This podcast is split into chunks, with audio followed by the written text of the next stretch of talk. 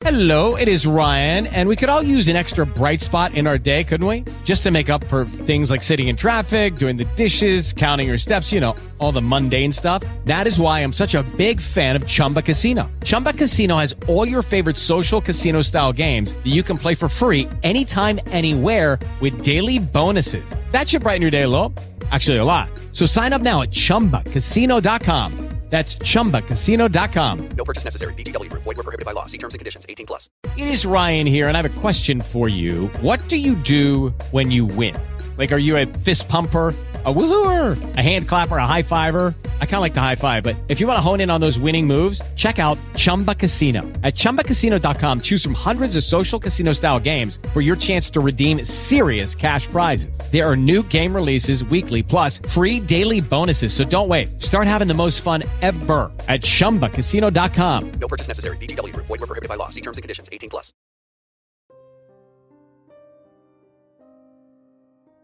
La secta secreta. Existen sectas de todo tipo alrededor del mundo, a veces son sectas que adoran a seres que pensamos que solo existen en la literatura, además que muchas de ellas cometen actos ilícitos para llevar a cabo sus metas e involucran a seres inocentes para llegar a ellas. La siguiente historia es real, le sucedió a su servidor, y esto ocurrió a mediados del año 2003 en una escuela preparatoria ubicada en el Estado de México, de la cual no diré su nombre ni ubicación por seguridad.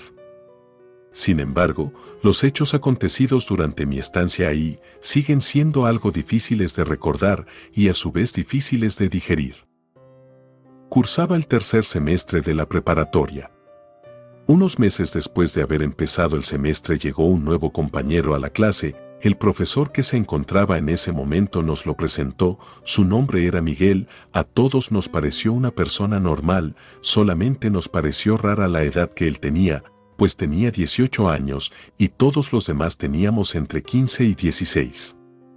Algunos compañeros y yo decidimos acercarnos para saber más de él y además para que comenzara a juntarse con nuestro grupo de amigos. Pero Miguel era callado, cuando nosotros le hacíamos alguna pregunta, él solamente respondía lo necesario. Al pasar algunas semanas, nos dimos cuenta de que académicamente era mejor que nosotros, en todas las materias siempre tenía como calificación un 10, además que contestaba preguntas difíciles en materias como física, cálculo y electrónica, que fue la carrera técnica que ejercíamos en ese momento. Al principio lo atribuíamos a que era dos años más grande que nosotros, y además que ya había cursado en otra preparatoria, por lo cual pensamos que debido a esa experiencia tenía buenas calificaciones, pues suponíamos que ya había tomado estas clases anteriormente. Después de un tiempo, notamos que académicamente subió de nivel considerablemente, pues ciertas veces hacía algunas correcciones a los profesores. Sin embargo, suponíamos que todo era porque solo pasaba el día estudiando y no se divertía. Por lo tanto, se nos hizo hasta cierto punto normal. Así pasó el tiempo y para finalizar el tercer semestre, el profesor de electrónica nos pidió realizar un proyecto en parejas. Casualmente ese día dos de mis amigos con quienes me llevaba muy bien y con los que siempre trabajaba, no asistieron, solo quedaba disponible Miguel, pues todos los demás no querían trabajar con él, así que fue mi única opción. Entonces me acerqué a él, nos pusimos de acuerdo acerca del proyecto y nos dispusimos a trabajar. Terminó la clase que era la última del día, pero no pudimos concluir la primera fase del proyecto, el cual consistía de tres. Miguel, sin preocupación, me comentó que se llevaría el proyecto a su casa y que lo terminaría, además que lo llevaría también en físico completamente armado. Sin creerle, me di media vuelta y le dije que nos veíamos mañana. Él solamente asintió con la cabeza. Al otro día, llegó puntualmente como siempre solía hacerlo, me buscó directamente, metió la mano en su mochila, primero sacó un engargolado con el proyecto redactado completamente en sus tres fases, lo puso en su banca y me pidió que lo leyera. Segundos después, volvió a meter su mano, pero ahora a una caja grande, y sacó de ella el proyecto terminado físicamente, el cual consistía en un brazo electrónico con movimientos manejado por un control remoto. Quedé impactado, pues no pensé que lo fuera a terminar, y sinceramente creí que lo había comprado, el trabajo era impecable y muy superior a los de los demás compañeros. Entonces en ese momento le pregunté en forma de broma que como le hacía, si tenía pacto con el diablo. Él volteó a verme con una cara seria y con desagrado, y asintió con la cabeza diciéndome que sí. Cuando esto sucedió pensé que bromeaba, pero por la forma en que me veía, me di cuenta de que no era así. Ese día me quedé pensando en su respuesta. Pasaron algunos días y llegué como siempre a la escuela muy temprano a las 6.30 de la mañana, pues la hora de entrada era a las 7. Como siempre llegó Miguel 10 minutos después de mí, me sonrió y se colocó a un lado mío, preguntó cómo estaba, y yo le respondí que todo estaba bien. Para romper el hielo, me comentó que había notado que me gustaba la música oscura y también el heavy metal, a lo que yo comenté que así era, se acercó un poco más a mí y me comentó que él también escuchaba música oscura, en su caso, gótica. Y que debido a eso quería compartir algo de música conmigo, pero además me dijo que me contaría un secreto y que si lo deseaba podría ser parte de lo que escucharía. Me estremecí un poco porque fue intrigante lo que me dijo, no sabía si me hablaría de cómo hacer un pacto con el diablo o de algo que tuviera que ver con la escuela. Entonces comenzó a contarme que él era parte de un grupo de gente que veneraba a un dios muy poderoso llamado Dagón, el dios pez. Volté a verlo y con una risa un poco sarcástica le pregunté que si esa no era una historia del famoso escritor H.P. Lovecraft. Pues yo era y sigo siendo fan de ese escritor, y había leído cada una de sus historias por lo menos un par de veces. Él asintió con su cabeza como siempre lo hacía, y dijo que sí. Por lo tanto, yo le respondí que entonces lo que me contaría seguramente sería una farsa, pues todo era solamente literatura. Él comenzó a reír un poco fuerte y comentó que muchas veces la literatura está basada en algo real, que realmente existían muchas sectas alrededor del mundo que adoraban a este Dios y que en este caso en México, esta era una de ellas o quizás la única, entonces continué escuchando lo que Miguel contaba. Él decía que en esa secta solamente podían ingresar conocidos confiables y que tuvieran potencial para aprender y la sangre fría para realizar sacrificios a nombre del Dios. A cambio de eso, el nuevo integrante podría pedir algo que deseara y se cumpliría. Pues él ya llevaba activo en ese grupo un par de años, desde que desertó de la última preparatoria en la que estudiaba, y tras algunas reuniones y rituales se había cumplido su deseo, que era tener un muy alto nivel académico para que en un futuro pudiera tener mucho dinero. Entonces, comentó que si yo quería podría recomendarme y así ser parte de esta secta, pero yo me negué rotundamente a su propuesta, pues yo le comenté que solamente escuchaba ese tipo de música porque me llamaban la atención sus letras y además no me gustaba que relacionaran el tipo de música que escuchaba con actos de magia, brujería o cosas sobrenaturales. Más bien venía el gusto de familia y que solamente era eso, música. Miguel, algo molesto, tomó sus cosas, se dio la vuelta y se dirigió hacia el salón. Ese día todo transcurrió normal, como si nada hubiera pasado realmente, el comportamiento de Miguel era como siempre, callado, introvertido y sin ninguna preocupación.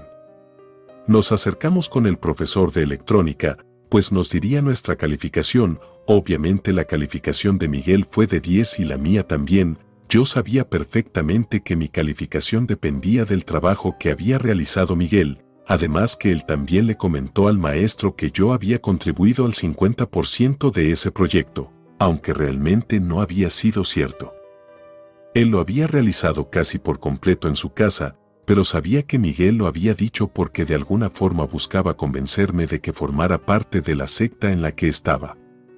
Día con día Miguel iba siendo cada vez mejor en la escuela, ganaba concursos, sacaba 10 en todas las materias, obtenía trofeos en los deportes, premios al mejor alumno de la escuela, premios al mejor comportamiento y sobre todo nos dábamos cuenta de que por su propia cuenta adquiría más conocimiento acerca de los temas de las materias.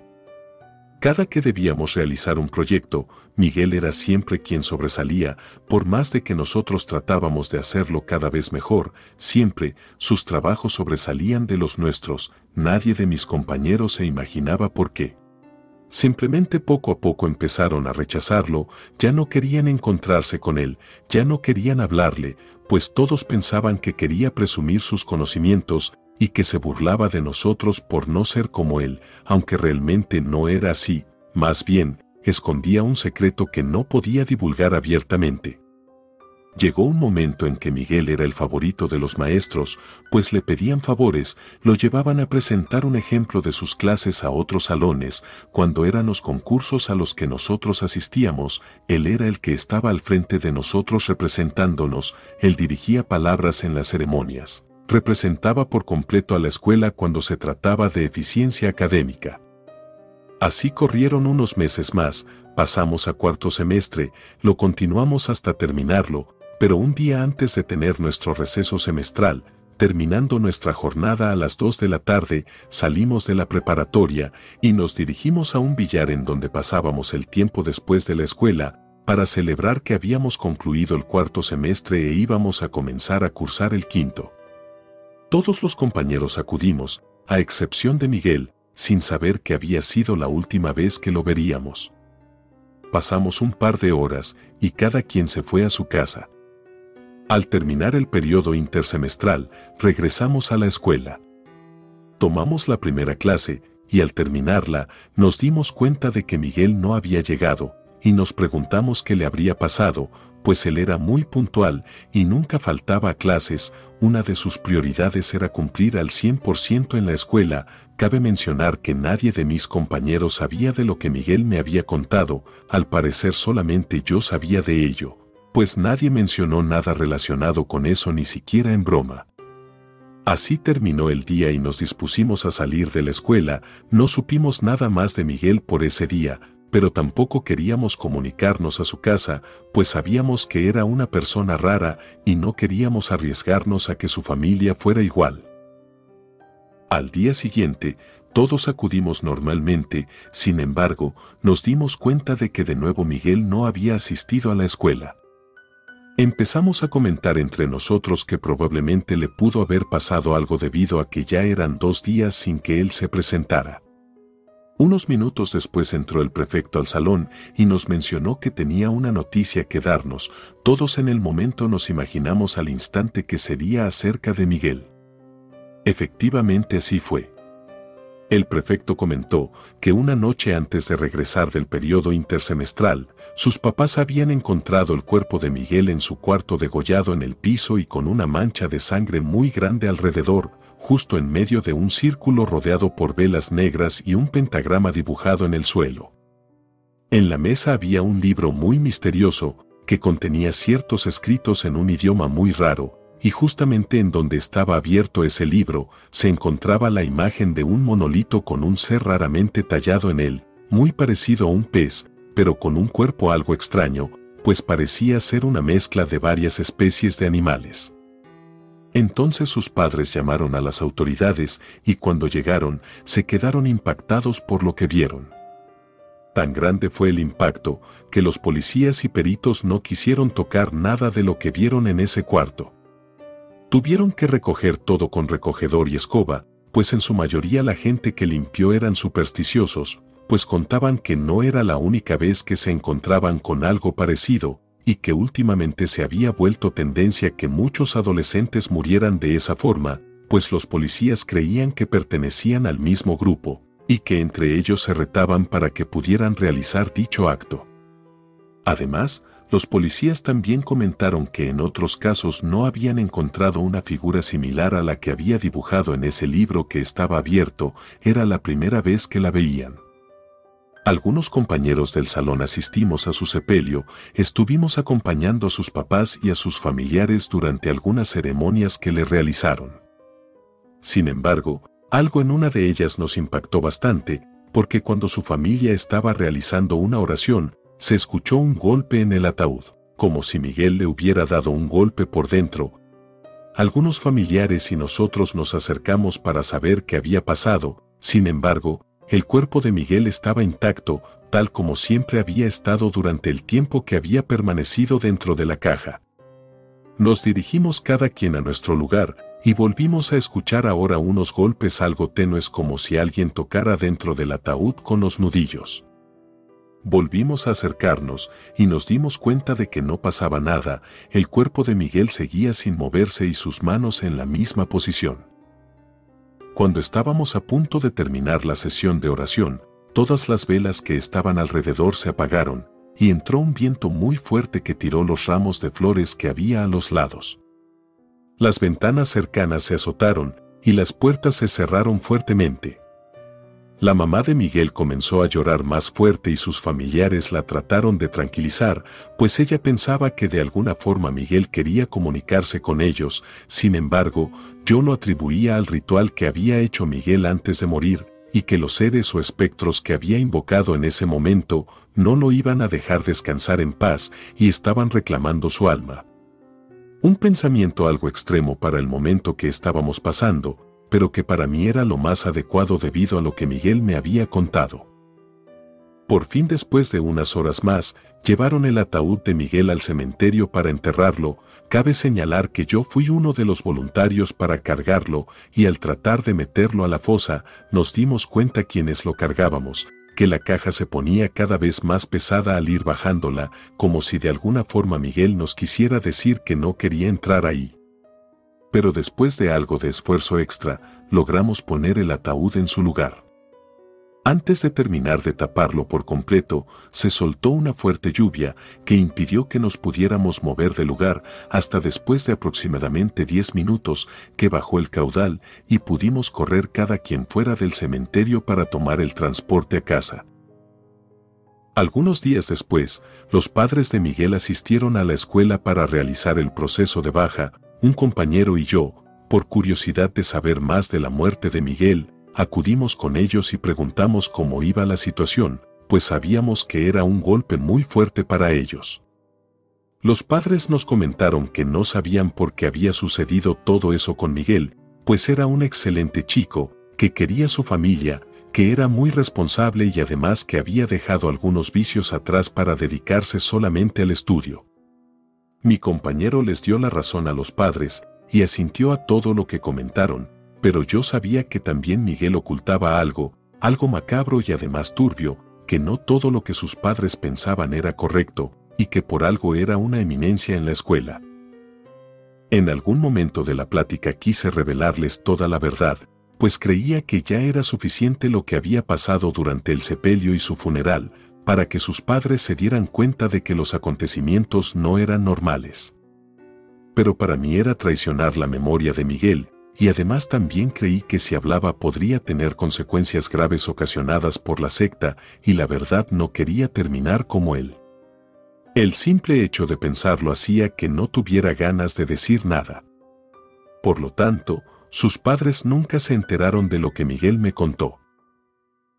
Un semestre después, salimos de la preparatoria, nos graduamos con un proyecto similar al que entregamos en semestres pasados, pero ahora sin Miguel. Cada que realizábamos un trabajo o proyecto grande en la materia de electrónica, lo recordábamos y platicábamos acerca de los proyectos impecables que él realizaba y también que algunos le pagábamos porque nos hiciera nuestro proyecto y lo impactante que era cuando los terminaba todos en tan solo unos días sin fallas. Así nos graduamos, y en dicha ceremonia, el director mencionó a Miguel por su honorable desempeño y representación de la escuela en el tiempo que asistió a ella. Nunca supimos más de la familia de Miguel, tampoco supimos si después se enteraron de la verdad. De lo único que nos enteramos por rumores, de un compañero que vivía muy cerca de la casa de los papás de Miguel y que después de algunos años se mudó a otra ciudad, fue que al visitar la casa donde él vivía, se dio cuenta de que la casa de los papás de Miguel estaba abandonada, pero lo extraño es que en la parte trasera de esta, justo en el patio, tenía pintados algunos símbolos extraños, los cuales supuso que eran de adoración a alguna deidad malévola o que tenían que ver con el satanismo. No quiso saber más de eso y simplemente abandonó el lugar. En algunos momentos, llegué a pensar que todo lo que sucedió con Miguel realmente fue algo meramente montado o inventado, llegué a pensar también que la historia de la secta había sido creada por él, debido a que era fanático del escritor H.P. Lovecraft como yo.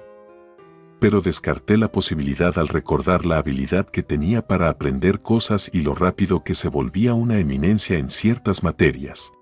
Además, al recordarlo más a detalle, notaba que algunas veces su mirada era profunda y misteriosa, como si detrás de toda esa apariencia tímida e introvertida hubiera una persona malévola y malintencionada, y a veces cuando recuerdo lo sucedido, me siento satisfecho por haberle dicho que no a Miguel acerca de ser parte de la secta.